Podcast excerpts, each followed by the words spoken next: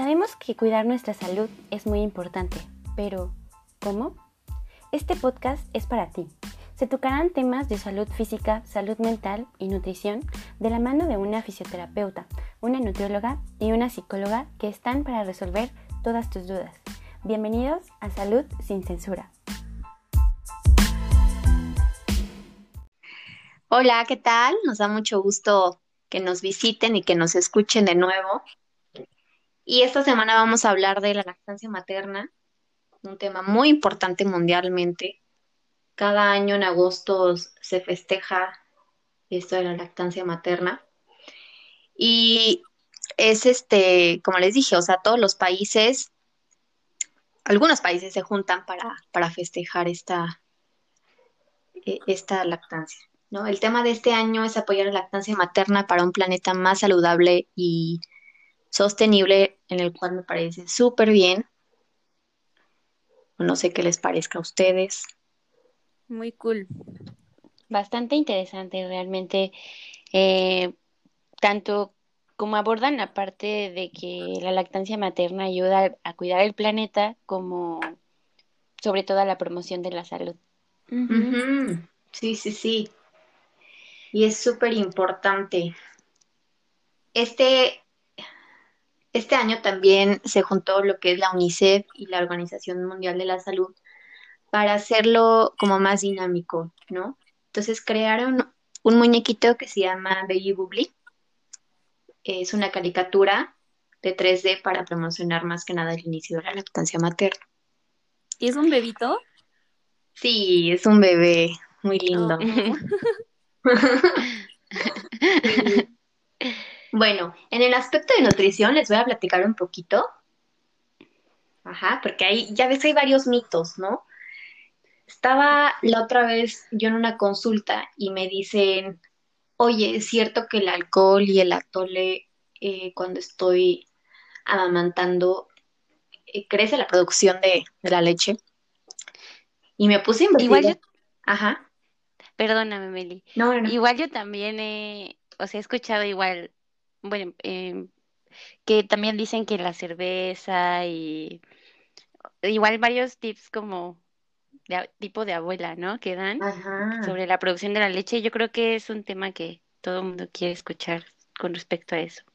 Sí, sí, sí, hay muchos temas como voy a comer doble porque, bueno, cuando está em, en el vientre el bebé es como la mamá, no, pues voy a comer doble porque eh, ya somos dos, ¿no? O sea, varios temas que a lo mejor la población no, no está acostumbrada y no está educada para esto.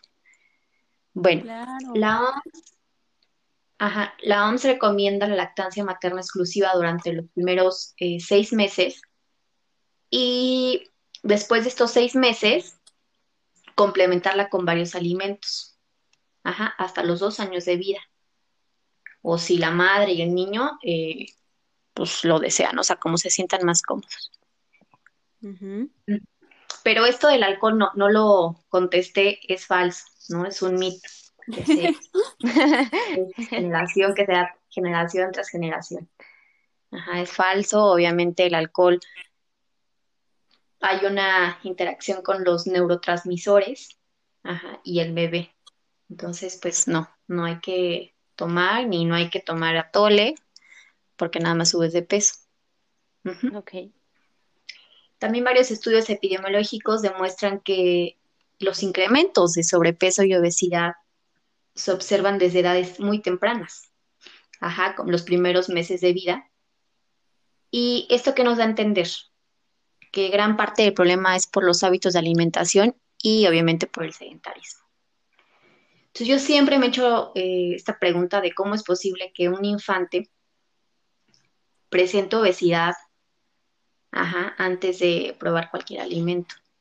O sea, como, como un recién nacidito que ya esté obeso. Ajá, sí, sí, sí. Sí, eso eh, hay problemas, pues obviamente en la salud. Ajá, si un bebé pesa, es macrosómico, obviamente hay problemas y va a tener problemas eh, más adelante de salud. Ajá, no quiere decir que porque es grande está sano. No, ya. esa parte de macrosómico que menciona Meli se, es este, sobre todo por la mala alimentación que tiene la madre mientras está en periodo de gestación, ¿no, Meli? Ajá, sí, sí, sí, puede influir. Oh, ya. Hay varios factores. Eso se me hace muy interesante porque, bueno, a mí mi mamá me ha contado como muchas cosas, ¿no? De cuando estaba embarazada de mí y así. Y, o se me ha contado que ella nunca fue de esas mamás de que comiera muchísimo mientras estaba embarazada. De hecho, dice que casi ni parecía que estaba embarazada, o sea, casi parecía nada más que había comido mucho y estaba inflamada. Y curiosamente, cuando yo nací, yo dicen que yo era una bebé muy pequeña. Pero pues no necesariamente estaba pues mal, o sea, no estaba, o sea, como no sana, pues. Ok, ok. Sí, sí, antes se decía eso, ¿no? De, de este, del tamaño, un poco. Pero bueno, retomando un poquito aquí a, a lo de la lactancia materna, eh, los estudios nos dicen que las primeras horas de que nace el bebé se tiene que dar pecho, más que nada para que haya un vínculo. Lo mejor más adelante nos va a platicar Fanny de este vínculo de la madre y el bebé. Y en el aspecto de nutrición ya nada más este, por si surgen un poquito más de preguntas, es eh, las personas que no, no, este, no son amamantadas, pues los tienen, los tienen que alimentar con fórmula. pero a veces esas fórmulas eh, pues les añaden varios, varios este, edulcorantes, les añaden sodio, ajá. Cantidades, cantidades, perdón, que normalmente un bebé no consumiría de manera pues natural, ¿no? Entonces, eh, pues yo creo que es buen comienzo y si tenemos un futuro no muy lejano de ser madres, implementar esto de la lactancia materna, ¿no? México no tiene las tasas, bueno, México no tiene la cultura y tiene las tasas más bajas de la lactancia materna eh, debido a una serie de, barreras, ¿no? O sea, políticamente, eh, también en la familia no te apoyan, en tu trabajo a lo mejor no hay ese apoyo. Ajá. Entonces, varias barreras que las mujeres enfrentamos. Ajá. Igual también, eh, como la cuestión laboral, ¿no? Normalmente, como somos un país eh, tercermundista, Ajá. Eh, la mamá también se ve involucrada en laborar o también está mucho la parte de mamá soltera. Entonces, la mamá tiene que ir a trabajar, y guardería y en el trabajo no hay espacios para que la mamá pueda sacarse la leche y pueda almacenarla para llevársela al bebé. O sea, como que también la parte laboral no está siendo suficiente para apoyar a las mamás en este aspecto. Ajá, o sea, como que deberíamos de como fomentar más la cultura, ¿no? Ahorita que dijiste eso me acordé que hace un tiempo trabajé yo en un kinder y estaba una, una maestra del kinder que acababa de, dar a luz. Y ella tenía que en el, en el recreo de los niños, eh, casi casi que esconderse en el salón a sacarse la leche y otra maestra le echaba aguas para que no entrara algún niño ahí en, pleno proceso, ¿no? Pero sí, o sea, sí. recuerdo que pues era así como de tengo, es que tengo que sacarme la leche, pero no tengo dónde, entonces pues aquí así como que de contrabando, ¿no? sí. Ay, pero qué miedo. O sea, porque ese miedo sí es algo muy natural, ¿no? Y, yo creo que todos los seres humanos, pues tenemos que pasar por eso, ¿no? O sea. Sí, como que hay muchos tabús todavía en ese aspecto. Sí, sí, sí. O sea, el tabú hasta de que, bueno, yo recuerdo, ¿no? Que te ponías una sabanita o una cobijita para que no se te viera ah. tu pecho, ¿no? Sí, Claro. Sí, es que todavía está, está como muy sexualizado, ¿no? O sea, como el pecho femenino. Ajá. Sí, sí, exacto. Eso puede ser. bueno, no sé si usted. Bueno, yo les voy a hablar un poquito, este, bueno, vamos a ir como de lo general a lo más particular con respecto a cómo fisio se puede ver involucrada en la lactancia materna, ¿no? Eh, bueno, ¿sabían que a nivel mundial el 40% de los lactantes menores de seis meses reciben este, leche materna como alimentación exclusiva? O sea, esto quiere decir que más del 50% de estos bebés no están recibiendo una buena alimentación. Y eso nos involucra que un 50% de la población, por así decirlo, entre comillas, en un futuro va a tener eh, una alta probabilidad de padecer muchas enfermedades este, crónicas, por ejemplo, como ya mencionó Meli, con respecto al sobrepeso y la obesidad y la diabetes.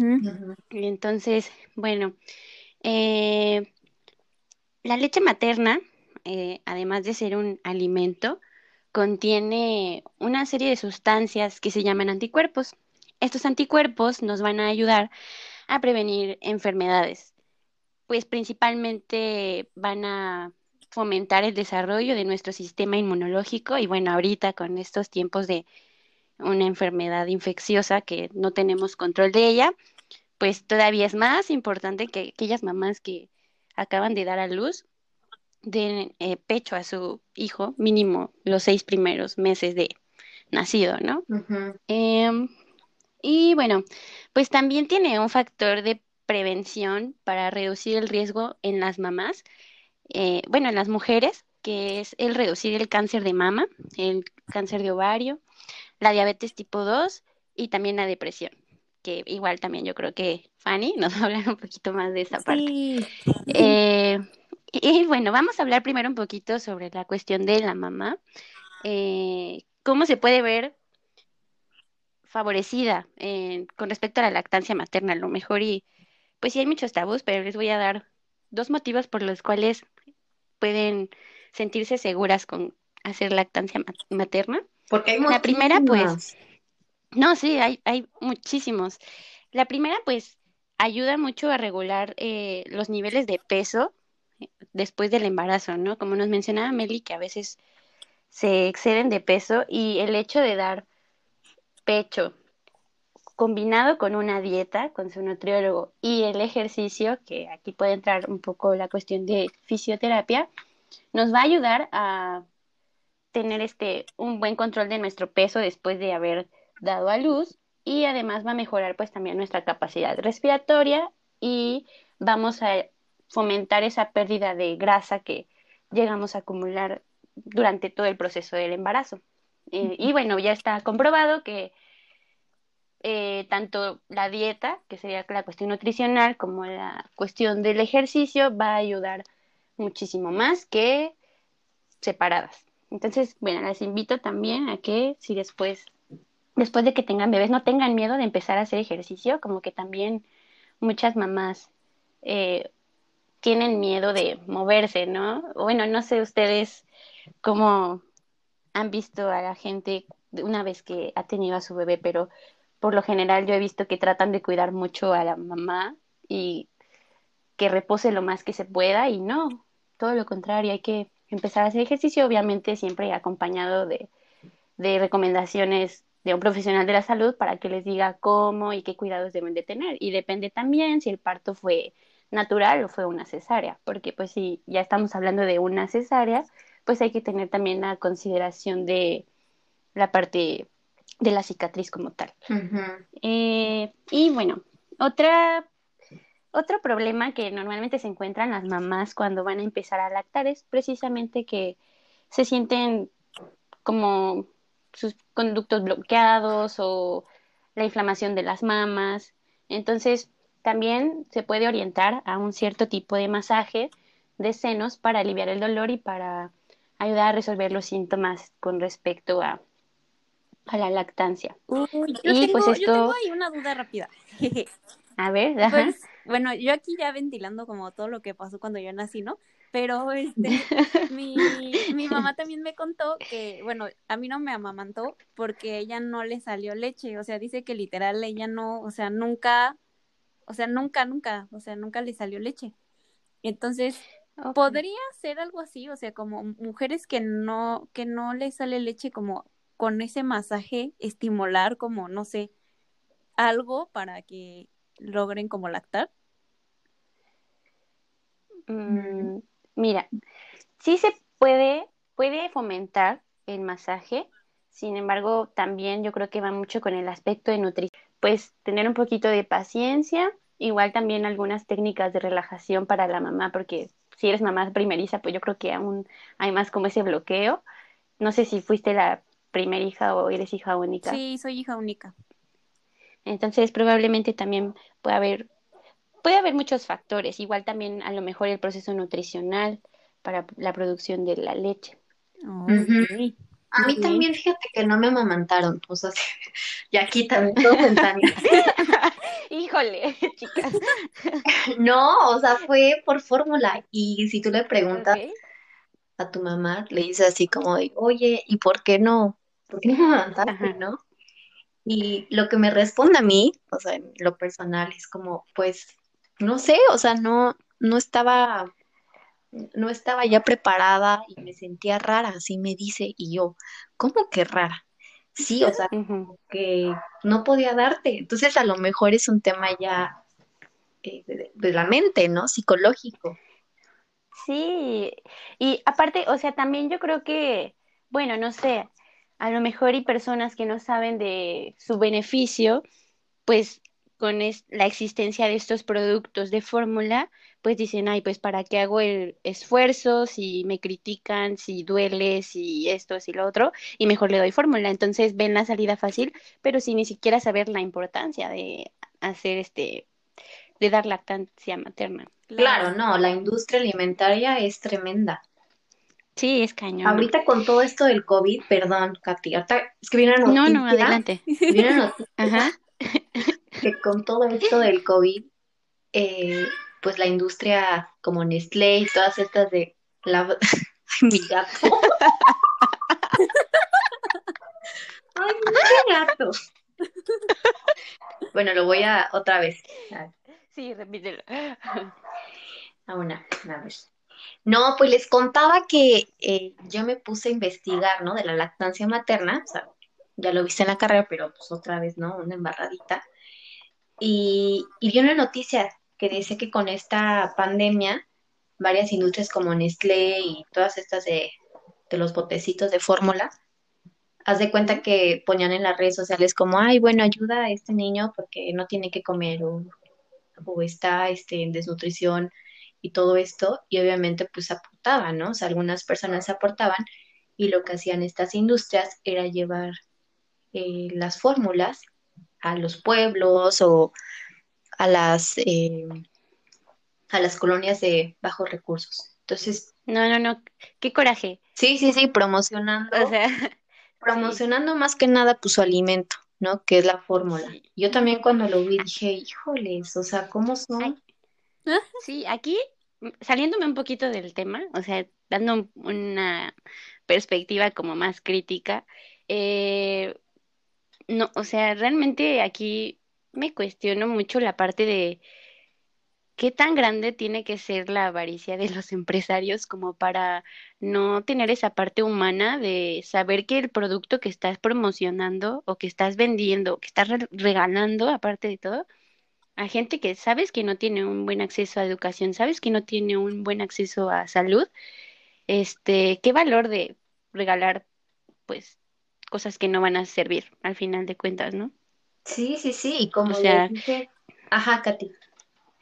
Mejor que no regalen nada a, que hagan más daño, realmente. Sí, pero pues ellos su avaricia, como dices, y, y añaden a estas fórmulas, o sea, no digo que están mal, pero añaden, como les dije, añaden cantidades de azúcar, de sal, del cual el paladar de niño pues ya se va acostumbrando a, altas cantidades de, de estos nutrientes, ¿no? Bueno, no son nutrientes, pero endulzantes es este como la sacarosa, la maltodextrina, jarabe de maíz, muchas más sustancias añaden a estas fórmulas. Entonces es para pensarle, sinceramente. No, pues está cañón. Sí. Pero bueno, ahora voy a decirles un poco de la parte de el bebé, Y aquí tiene mucha importancia la lactancia materna con algo llamado neurodesarrollo. Y bueno, el neurodesarrollo se va, va a estar muy relacionado con una sustancia que, con sustancias, perdón, que va a contener la leche, que son los ácidos grasos de, bueno, les voy a decir el nombre como tal, a los ácidos grasos poliinsaturados de cadena larga, así se llaman. Y estos nos van a ayudar principalmente a mejorar la conducción de las neuronas, la neurotransmisión.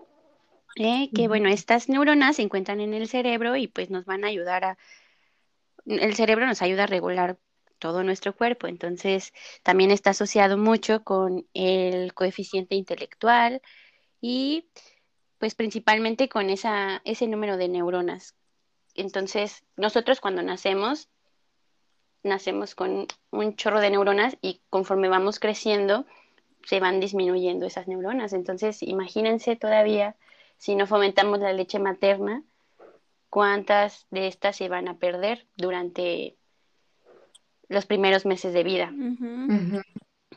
Entonces, eh, bueno, pues estos estos, perdón, estos ácidos grasos también nos van a ayudar a, mejor, a prevenir el daño celular, mejorar nuestras capacidades visuales y el desarrollo cognitivo en los niños. Ya está comprobado, bueno, se han hecho estudios en donde comprueban eh, el coeficiente intelectual de personas que han recibido lactancia materna versus no.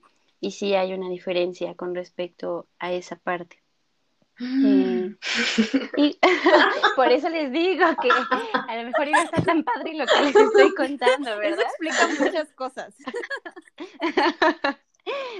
este, bueno, ya les hablé de la cognición. También nos va a ayudar a la memoria, el aprendizaje y cuestiones sensoriales, cuestiones de la vista, el oído y de memoria. Entonces, bueno, así como a grandes rasgos, muy, muy a grandes rasgos, la lactancia materna, lo que quiero que sepan es que va a fomentar el neurodesarrollo del bebé.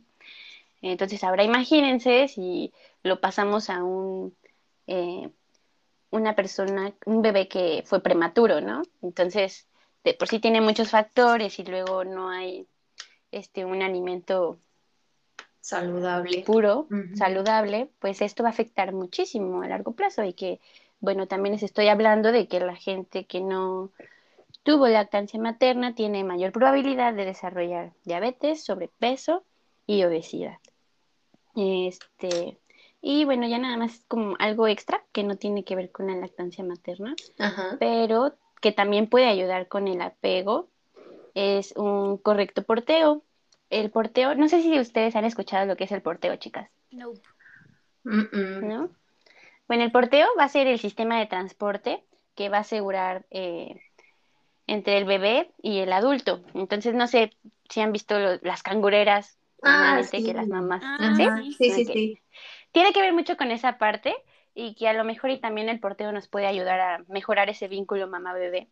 Este, pero el porteo, también los, los fisios les podemos dar recomendaciones con respecto a esta parte, ya que tiene que ser un buen porteo para cuidar la ergonomía del bebé, o sea, que tenga una correcta postura, para que su columna y sus caderas principalmente no se vean afectadas mientras se ve se transporta el bebé. Es muy bueno el porteo, sin embargo hay que saberlo hacer y sobre todo hay que ver qué tipo de cangurera también estamos ocupando, porque esto también puede afectar la columna del bebé principalmente.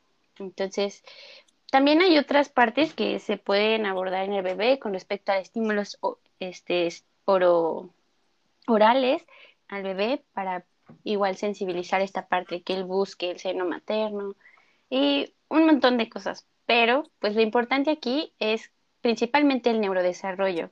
Yo creo que es lo más importante y quiero que se queden, que eh, la lactancia materna va a fomentar mucho el neurodesarrollo y esto nos va a ayudar a largo plazo. Sí, sí, sí. Sí, no es que está cañón. De ahorita que comentaste eso de lo del, de lo del porteo, ¿cómo se llama? Sí, porteo, ¿no? Ajá, sí, porteo. Este, bueno, yo trabajo en una casa hogar para todos los oyentes que no, no saben eso. Y este, y pues luego nos llegan este, pues bebés, así bebecitos recién nacidos, ¿no? De que cero, cero años, cero meses. Y justo este algo que hacen mucho es, le llaman la terapia canguro, que es justamente eso, o sea, como cargarlos así como, pues como si fueran canguros. Digo, sabemos que no son sus mamás, son sus, pero son sus cuidadoras primarias y pues eso ayuda como también a que el bebé pues se sienta protegido, ¿no? Sí, realmente este tiene que ver mucho también con la teoría del apego y toda esta parte de que nosotros como seres humanos tenemos la necesidad innata de vincularnos con individuos específicos, ¿no? Aquí pues lo ideal sería que fuera la mamá, sin embargo, pues también se puede dar en esta parte porque ayuda mucho al bebé, tanto para ayudar a controlar su temperatura, mejorar su calidad de sueño, eh, que el bebé esté más tranquilo, por ejemplo. Entonces, es muy bueno también. Ya ahí ves a Fanny con su cangurera. Ya, con todos los bebés ahí rodeadas. Por eso lo dije. Sí. Más bien, yo, quiere, yo creo que quiere que le ayudemos, por eso nos está diciendo. Sí, quien, quiera ser voluntario para la casa hogar. Yo. Yo también. Sí, y bueno, y de hecho también con lo del este el desarrollo cognitivo, pues hemos observado que sí, o sea, obviamente pues ninguno de nuestros bebés pues es amamantado, ¿no? Este, todos son alimentados con fórmula, pero sí nos, o sea, nos ha tocado que hay bebés que tenemos que brindarles como mayor estimulación cognitiva, de lenguaje, este, sensorial, porque no, o sea, hay unos que como que no tienen tanto problema, ¿no? Pero hay unos que de verdad, por más que, que lo intentes, no, o sea, como que su, su desarrollo, pues no, no está a la par de los demás. Entonces, como que tenemos que brindarles como más estimulación. Y yo creo que este, pues tal vez si estos bebés fueran alimentados pues con, con leche materna, tal vez habría como un avance mucho más rápido, más significativo, ¿no? Sí, igual también hubiera estado interesante invitar a un dentista. Bueno, también la parte de, de la cuestión de el biberón puede incluso afectar la los dientes de los bebés y la fórmula, digo, perdón, la forma de la mandíbula, de, bueno, de toda la cavidad oral. Entonces, bueno, si les interesa, nos dicen por Instagram o Facebook y podemos invitar a un dentista para que nos dé su, su parte con respecto a la lactancia materna. Sí, súper importante. Sí, ahorita que, que, mencionabas eso, me acordé que hubo como una polémica la semana pasada. Se ubican a esta mujer, este, Aislinn Derbez. Sí. Ajá. Bueno, pues publicó una foto de, de su hermana menor, una, niña, y este, y su hija, que es una niña, yo creo que ya tiene como dos, tres años y, y se veían los dientitos de su niña así como medio, como, pues no, no muy parejos que digamos, ¿no? O sea, como, como salidos. Ok. Y entonces un buen de gente empezó a decirle que no, es que ya deja que ya, que ya deje el biberón y que no sé qué, y de que deje el chupón y así. Y digo, también mucha gente empezó a criticar que, a los que criticaban, ¿no? Pero. Claro pero pues también como que por ahí va la onda, ¿no? O sea. Sí, debe tener algo de razón. Yo se los juro que lloré cuando me quitaron el chupón. O sea, ya aquí ventaneándome, pero. Creo que han ocupado todo lo que no se debería ocupar cuando uno es bebé. Díganme si también ocuparon andadera. Ay, sí, no. yo sí. Ah, qué bueno. No. no, pero por eso estamos eh, pues estamos aquí, ¿no? Para mejorar. Sí, claro. Claro. Para que mejoren las futuras generaciones. Los que nos van a cuidar. Pero son esos, esos este, momentos como que se te quedan ya en la mente. O sea, yo imagínate, ¿cuántos años tenía? Como dos años, tres años. Y recuerdo que me lo arrebataron el chupón y me dijeron, ya no vas a, le vas a utilizarlo, ya. Entonces como que te queda un trauma. dices, ¿por qué? Pues sí, es que también yo creo que tiene mucho que ver el aspecto psicológico. Bueno, así yo ya no sé muy bien cómo funciona esa parte. No, y aparte que mi mamá no me dio pecho, pues ahí, mira. Por eso. Añádele esa parte. La pobrecita de Meli. Yo no es por presumir, pero salí con Abgar de nueve, este, sí me ah. dieron leche materna, eh, no se chupó. Mira, nada más. No, pero sí, está bien, está bien, no chicos, al menos ya sabemos por qué algunas cosas no, no son como esperamos en nuestra vida. Oye, sí. Pero mira, es mejor saber lo que no pasó en nuestra infancia y saber por qué y prevenirlo, ¿no? O sea, digo, si ya sabes que pues no tuviste una buena lactancia materna y todavía no tienes una buena dieta y todo, pues creo que ya sabes hacia el camino al que vas, ¿no? Entonces mejor hay que ocuparse ahora antes de que sea demasiado tarde. Claro, sí. Exacto. Sí, de bueno, hecho, vas. De hecho, ahora sí les voy a hablar. Este, pues bueno, como, como nosotros sabemos, pues somos el bebé, literal el bebé más indefenso del reino animal. O sea, por ejemplo, si ustedes adoptan un gatito, un perrito, pues el, a los pocos meses ese perrito, ese gatito ya no va a necesitar tanto de ustedes. Digo, sí va a necesitar que, pues, que le den de comer y que le limpien y su, su lugar y su, su caja de arena y esas cosas, pero va a poder caminar y andar por todos lados como si nada, ¿no? Pues resulta que los bebés humanos, pues no. O sea, nosotros somos completamente dependientes de nuestros cuidadores para sobrevivir. Y pues los bebés, justamente por esto, necesitan sentirse protegidos y necesitan la cercanía constante del, del adulto que sea su cuidador, ya sea su mamá, su papá o su abuelo o quien sea que se encargue de ellos, ¿no? Bueno, la lactancia materna pues nos ayuda en este sentido al apego, como ya decíamos anteriormente, entre la madre y el hijo y el desarrollo psicosocial del bebé. El vínculo afectivo que se forma entre el bebé y su madre garantiza su supervivencia, ya que permite que el adulto busque el cuidado adecuado del bebé. O sea, cuando el cuando se podría decir, o sea, como que en palabras más coloquiales, si un si un adulto quiere a ese bebé, va a hacer lo posible para que el bebé esté bien. Entonces, esa es como que la función adaptativa del vínculo. Y bueno, en la primera etapa de la vida, el bebé aprende a confiar o a no confiar en los demás.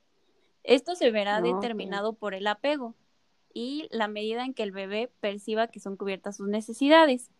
Esto está basada pues en una en una teoría que es la teoría psicosocial de Erickson, que dice que pues todos los humanos pasamos como por ciertas etapas a lo largo de nuestra vida y que pasamos por esa etapa y este la tenemos que resolver o no resolver y pasamos a la siguiente. En el caso de los bebés, la primera etapa literal se llama así, confianza versus desconfianza. Y justamente habla de esto, ¿no? O sea, si tenemos un bebé que está todo el tiempo llorando, llorando y llorando y llorando en la en la cuna y no le hacen caso, él va a aprender que pues no, o sea, que literal no le van a hacer caso, que sus necesidades no van a ser cubiertas y pues no tiene que esperar mucho de las demás personas. Oh, sí, sí, sí. Bueno, el contacto físico que se emplea en la lactancia entre madre e hijo es importantísima para desarrollar un apego seguro entre ellos dos. El bebé sabe que su mamá y su pecho son quienes satisfacen sus necesidades. Esta esta pues representa la primera relación social de un ser humano y marca una pauta sobre cómo se va a relacionar en el futuro. Si su apego es inseguro o sus necesidades no son cubiertas de manera adecuada, verá el mundo como un lugar hostil.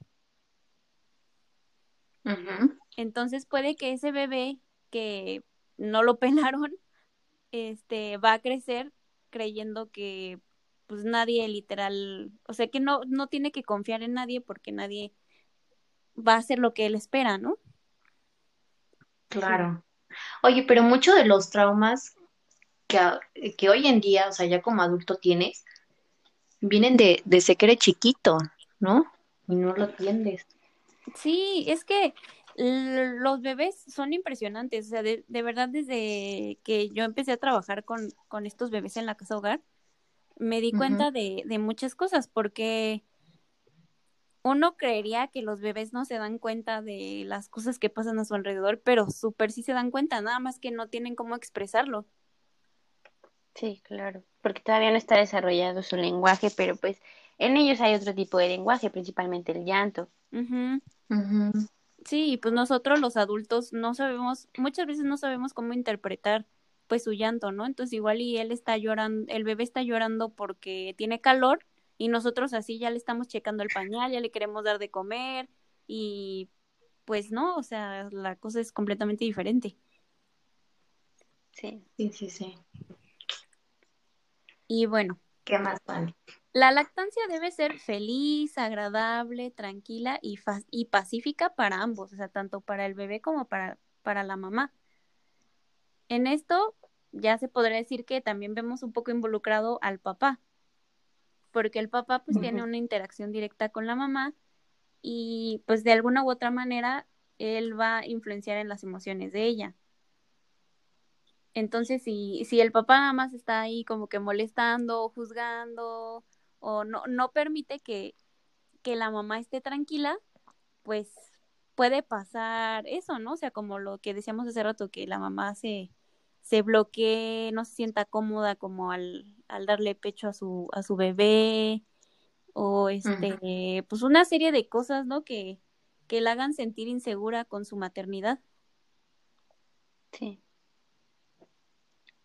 De hecho, o sea, uno de los beneficios como psicológicos importantes para la mamá, pues es justamente que la lactancia no, este, a las mamás les brinda como ese, como esa reafirmación de que ya eres mamá.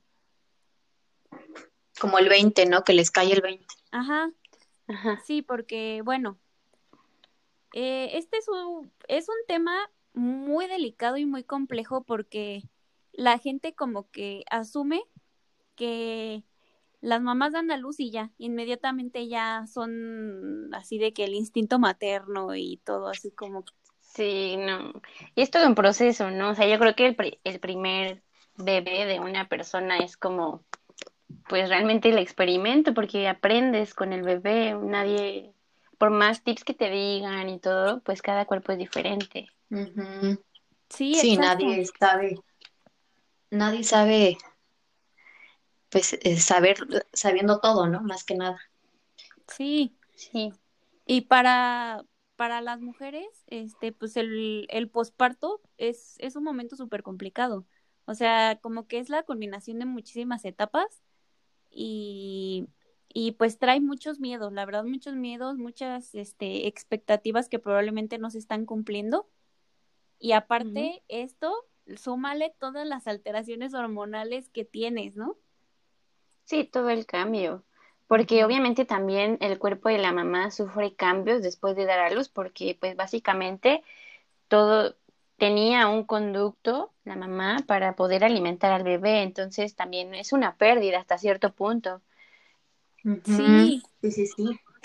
Sí, está cañón. Y, y por ejemplo, Fanny, este, ¿qué tan común y cómo se puede tratar, este, o todas las mamás deberían de tener atención psicológica para abordar lo que es el, la depresión postparto? Yo creo que sí. Y aquí otra vez yo ventilando mis verdades. Este... no, hombre, vamos a salir aquí, pero ya. no, yo les voy a contar toda mi historia de vida. Este, pues a mi mamá le dio depresión postparto. Digo, obviamente yo eso no lo viví porque yo era bebé, pero me, me han contado tanto mi mamá como mi papá.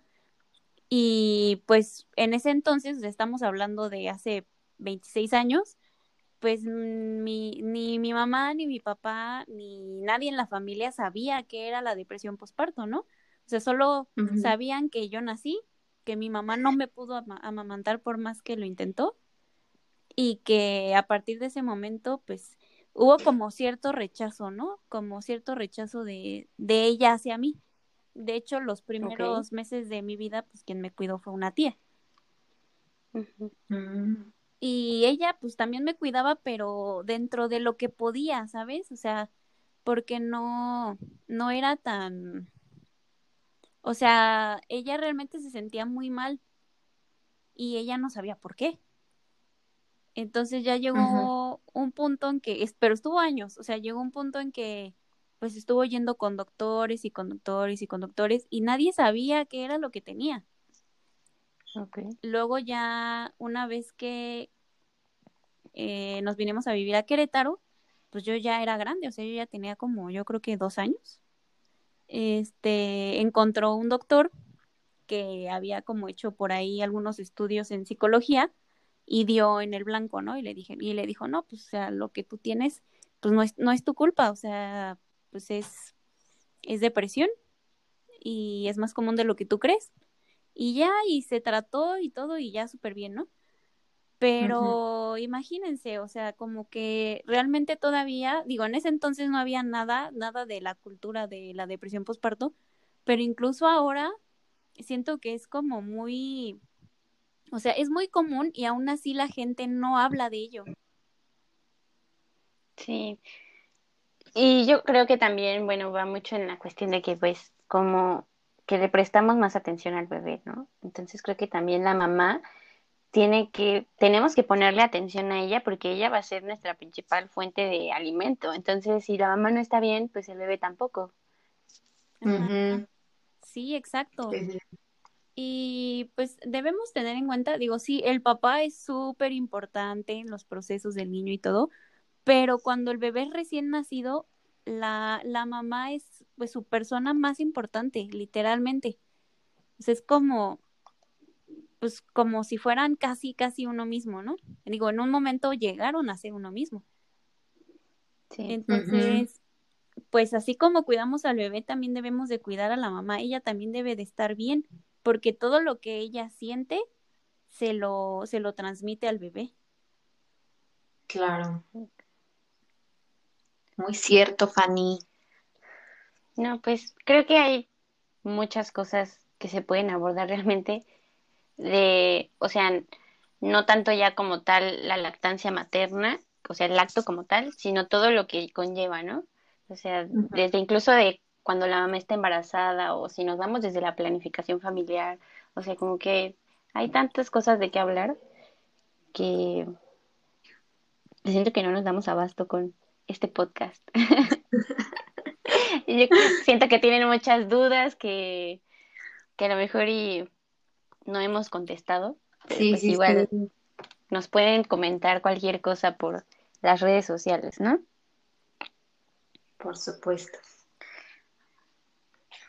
¿Algo más que quieran recalcar, chicas, con este tema de la lactancia materna? ¿Algún mensaje que le quieran dar al público que nos esté escuchando para que se le quede bien grabado? Mm, yo les diría, sí, denle pecho a sus bebés y que les valga que los estén viendo en la calle. Son, de seguro son nada más viejos cochinos. Yo me quedaría con que, pues es gratuita, no necesita ninguna preparación como una fórmula. Entonces, pues, adelante. Todos tenemos, bueno, las madres, claro tenemos esa oportunidad. Sí, y yo también pues igual confirmo la parte de que sean libres eh, y también que vean la cuestión económica, es un producto 100% natural. este, y pues igual, o sea, las, las fórmulas son súper caras, entonces no estamos, ahorita la economía no está como para andar comprando tantos productos y si tienen algún problema, alguna duda, si tienen miedo, si apenas, o si tienen planes de tener bebés, pero quieren tratar esta parte, pues se pueden acercar a nosotras para orientarlos, y así no podemos orientarlos, los referimos, o este pues preguntarle a algún personal de la salud para que se informen y le vaya bien a sus bebés y a la gente que los rodea igual.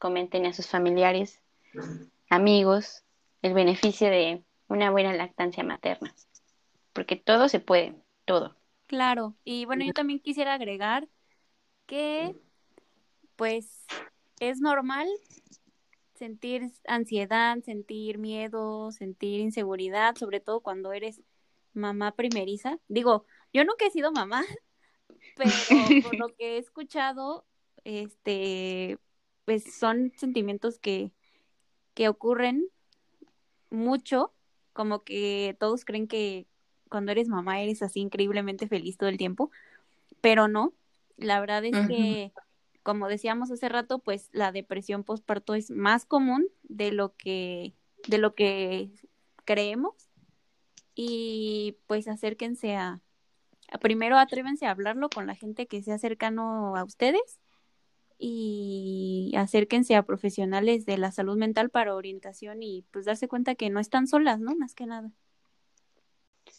Bueno, pues creo que ya llegamos al término de este pequeño podcast con respecto a la lactancia materna. Esperamos haberles proporcionado un poquito de información sobre su importancia y Meli nos va a decir de qué tema vamos a abordar en nuestro próximo podcast. Bueno, la próxima semana vamos a estar hablando de no todo es el COVID. A lo mejor ya tardó de tanta información que recibes en el celular de, ay, es que el COVID, ay, o sea, obviamente pues hay que cuidarnos, pero verlo de otra manera, ¿no? Entonces vamos a estar platicando varias cosillas ahí de, de que ya, no todo es el COVID. y también pues síganos en nuestras páginas de Facebook e Instagram que es Salud sin Censura. Estamos este, en nuestras redes sociales. También síganos en nuestras redes personales. Yo estoy como en Instagram como arroba Fanny Pevera. Yo como guion bajo Meli Juárez. Y yo como arroba Catalina CR. Bueno, pues bueno, cuídense y promuevan la lactancia materna. Gracias. Adiós. Hasta luego. Bye.